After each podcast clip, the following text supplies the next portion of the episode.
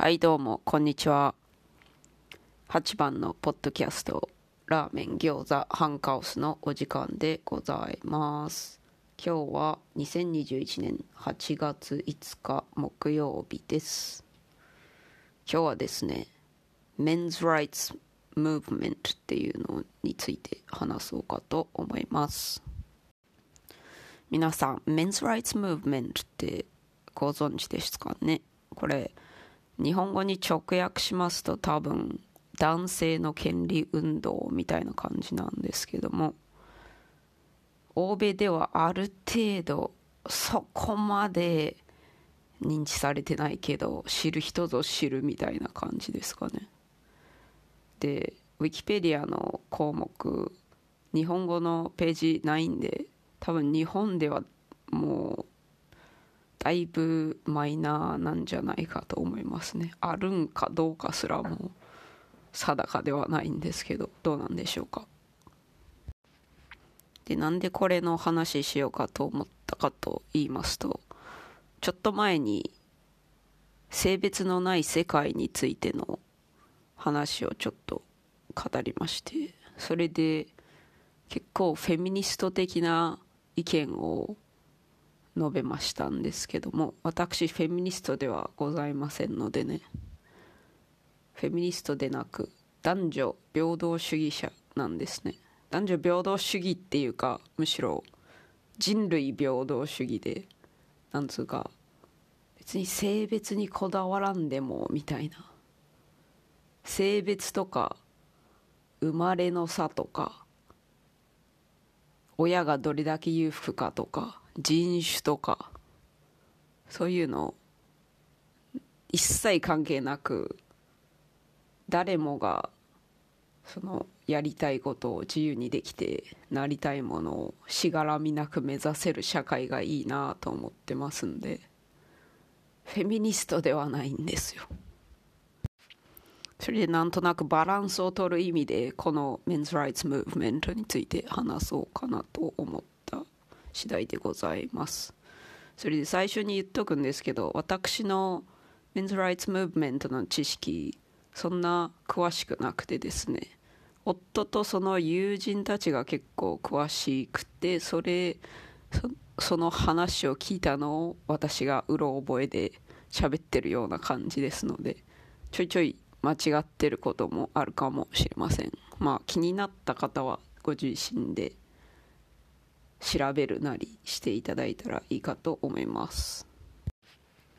そんでメンズ・ライツ・ムーブメントの目指すものがどういうもんかと言いますとこれはですねその最近先進国社会では特にフェミニスト的な価値観がだいぶ強まっておりましてそれにそれによってというのもちょっとあるんですけど場合によっては男性の方がめっちゃ差別されているよということをもっと社会に認知してもらおうみたいな運動なんやと私は理解しております。これ私が自分の経験であこれめっちゃあるなと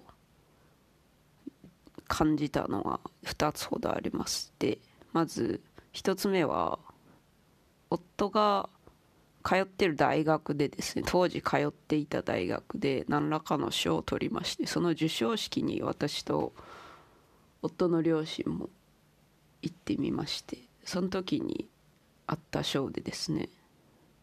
ベストエンジニアリング・スチューデント・アワードっていうものがありました。これはまあ最優秀エンジニア生徒賞みたいな感じですかね。それに加えてですね Best Female Engineering Student Award っていうのもあったんですよ。これはその女性版ですね。女性の生徒の最優秀エンジニア生徒賞みたいな。だからその例えばもし女生徒がですね一番優秀な成績やったと。男性も含めて男性女性両方含めて一番優秀な成績やったらこの賞両方もらえるんですよ。確か賞金もあったような気するんですけど。でも男性やったらいくら頑張っても一つしか賞取れないんですね。でこれがちょっと差別じゃねえと思ったきっかけになりましたね。そんなんベストフィメオのその女性最優秀生徒賞あるなら男性最優秀生徒賞も作ってあげたらいいやんと思ったんですけども。これはですね日本でもそうやと思うんですけど STEM っていう分野そのサイエンス科学エンジニアリング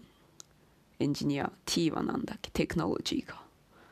科学技術みたいな。で M がマスかな。数学そういう分野で女性があまり活躍していないというのがありましてその分野に女性をもっとなんつうエンカレッジメントってなんですかね。もっと女性が活躍してほしいよという願いを込めてみたいな感じでその女性専用の賞を作ったんやと思いますけど。それはちょっとまあいいっちゃいいけど若干差別じゃねえと思った次第でございます。それからもう一つあったのがですねある動画なんですけど多分インド系のテレビ番組の一場面やったんですけど男性と女性が向かい合っておりまして女性がめっちゃその男性のことを罵ってビンタしたり暴言吐いたりしてるんですけどそれが何分か続いてその後にその男性がやり返してその女性にビンタするっていう場面で。で女性がその男性に対して暴力振るってる間一切周りの人な誰も何もしないんですけど男性がやり返した途端周りの人間たちが一斉にその男性を止めに入るっていうね。そういうものがございました。それは私すげえもやっとしましてね。それは差別やろと。暴力はねダメやろと。男性相手であろうが女性相手であろうが暴力はダメやろともう女性がまずそれした時点で止めろやいう話ですね。これに関連してなんですけど私ねあんまバットマンのことを知らないんですけどバットマン結構尊敬してるんですよね。なんでかっていうとインターネットミームで見たんですけどバットマン女の敵キャラでも容赦なくボコるんですよね。いやもう暴力はダメなんですけども。その私女性だから暴力しないみたいなのすげえモヤモヤしてまして。その正義のヒーローみたいなやつがさ女の敵キャラには制裁を加えないみたいのすげえそれ差別やんと思っとる人間でございます。悪いことしたら男性も女性も罰を受けるべきだと思います。もう一つ私がこれって男性差別じゃねえのかなと思うのは日本である映画とかで映画館とかでレディースデーとかあるじゃないですか。あれレディースデーあるんならメンズデーも作れようと思うのとあと電車で女性専用車両ありあるじゃないですか。あれもなんで女性だけなんと思うんですけどね。まあそりゃあの女性の痴漢被害が深刻なもんがあるんでしゃあないいう話もあるあるんですけども。男性だって痴漢冤罪の被害めっちゃある言うて聞きますので。そんなもう男女別にしたらいいんちゃうみたいな感じでもありますけれどどうなんでしょうか。他にこの Men's Rights Movement でよく挙げられるのはですね離婚調停の際にたとえ母親の方がダメな母親やったとしても男性が不利になりがち。その親権子供の親権取る時に裁判所の判断下す側の人が女性にそのなんていうんですかね女性をひいきしがちみたいなとこあるんですよね。そういうのも差別やと。また男性はセーフティーネット的なものがだいぶ少ないいうのもありますね。これもまた後で喋るんですけど男性はホームレスになる率が高いみたいな。ホームレスの数を見てみたら男性の方が圧倒的に多いっていうのがあるんですけどホームレスになったとしてもその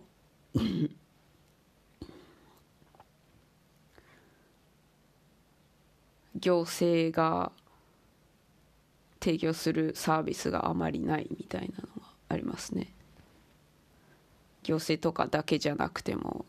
宗教団体とかそういうサービス提供してるとこもあるんですけど男性向けのサービスがあまりない。でも女性の方がホームレスになる数少ないのに女性向けのサービスはめっちゃあるっていう問題がございます。あとはセーフティーネットつながりですと男性でも家庭内暴力 DV とかドメスティック・バイオレンスとか言われるやつですけどもそういう家庭内暴力とかセクハラの被害に遭うことあるんですけどもあんまりそれが社会に認知されていなくて男性でもそんなん冗談やと思ったり例えば友人がセクハラの被害に遭ったとか家庭内暴力の被害に遭ったとか言うてもそんなことあるわけないやろうと一周してしまうみたいなあるようでまあ女性もそうなんですけどあんまり社会に認知されていない。それゆえにそういう被害に遭った男性がそのサポートそれをケアするためのサポートを得られる場所がめちゃくちゃ少ない。被害を受けた男性自体もそれを恥だと思ってしまってなかなか言い出せないとかそういうのもありますね。それから男性の方が自殺の数が多いという話もございましてこれもまたそのセーフティーネットが少ないいうのにもつくつながるんですけども。そういうのがあまり問題視されていないんじゃないかいう話がございます。それから男女差別の話出てくるときによく男女の賃金格差の話出てくるんですけどもこれね私はねある程度しゃあないんちゃうかなと思っている派です。これなんでかって言いますとねあの例えば高級取りの役職とか CEO とかねそういうの男性多いことが男性の数が多くなりがちなんですけども。あと政治家とかも男性の方多いんですけども。これはまあもともと男性中心の業界みたいなのもあって女性が新規参入しにくいいうのもあるんですけども。これはですね男性の方が極端になりがちいうのが一つの要因じゃないかと思います。統計学の知識がある程度ある人ならわかると思うんですけども normal distribution っていうのがございましてこれ日本語やと正規分布っていうらしいんですけどその例えば学校の成績とかねそれを成績順なんて言えばいいんだ？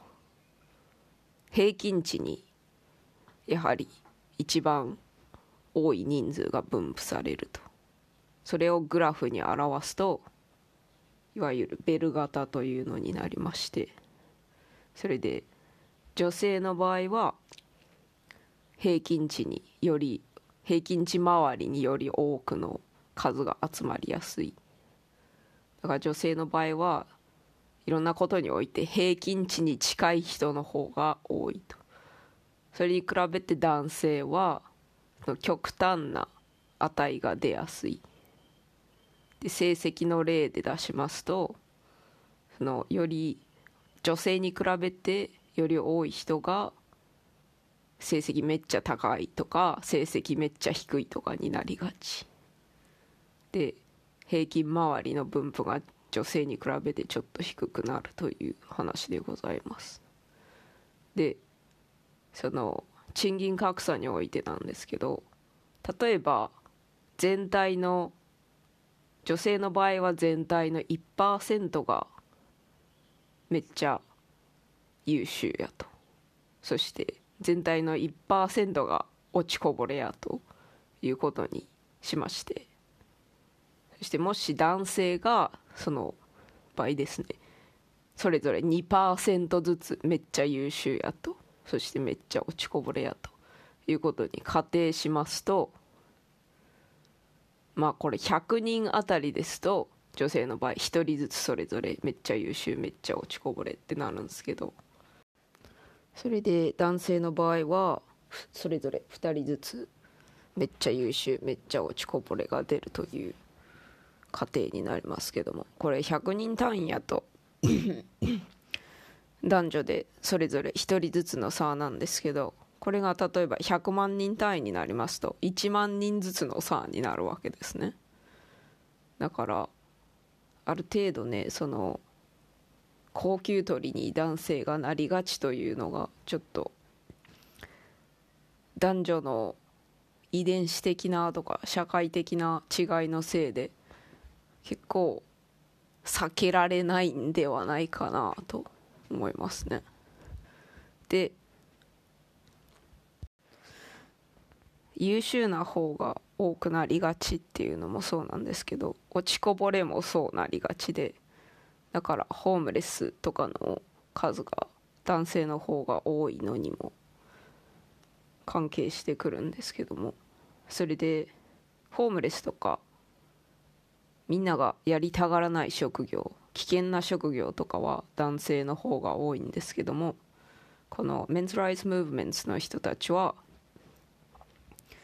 フェミニストってそういうとこ見ないよねっていうことを主張しております。その高級鳥に男性多いから女性の割合も増やすべきだっていう主張はするけど危険な職業に女性少ないから女性増やせとは言わないとかホームレスに女性少ないっていうのも無視しがちっていうのがありますね。このメンズ・ライツ・ムーブメントなんですけどもねめっちゃ批判されてるんですよね。その現代社会がフェミニスト的な価値観めっちゃ推しているということもありましてでも彼らの言うことの結構な部分割と確かに正論じゃねと思うところがありまして。でこのめっちゃ批判されているっていうのですね。日本語で出てるかわからないんですけど「The Red Pill」っていう映画がございまして。それ見たら結構わかるかと思います。過激派のフェミニストたちがねメンズ・ライツ・ムーブメントの集会とかあるって聞いたら速攻でやってきてめっちゃ妨害するんですよね。でこれ相手の話聞いてそれに対応して冷静に批判するんならいいんですけど話すら聞かないんですよね。そういうとこがちょっとやめてほしいなと。合理的でないなと思いますね。ただこれは過激派のどの団体でも言えるんですけども過激派の人って結構その話聞かんとかありますので ビーガンとかもね過激派だったりしますと。動物愛護団体もシーシェパードみたいな過激派とかおってそういう全然話聞かないの本当やめてほしいですね。メンズ・ライツ・ムーブメントにも多分過激派の方もいると思うんですけども。ほんまにもうちゃんと話聞いてほしいですよね。話聞いた上で議論して結論下したり別に分かり合えなくてもいいからさそういう意見もあるんだなと。許容してほしいですね。はいそれでは今回こんな感じでメンズライツムーブメントの話してみましたけども。だいぶとっちらかった感じになりましたけどもどうでしたでしょうか？それでは最後まで聞いてくださってありがとうございました。さようなら。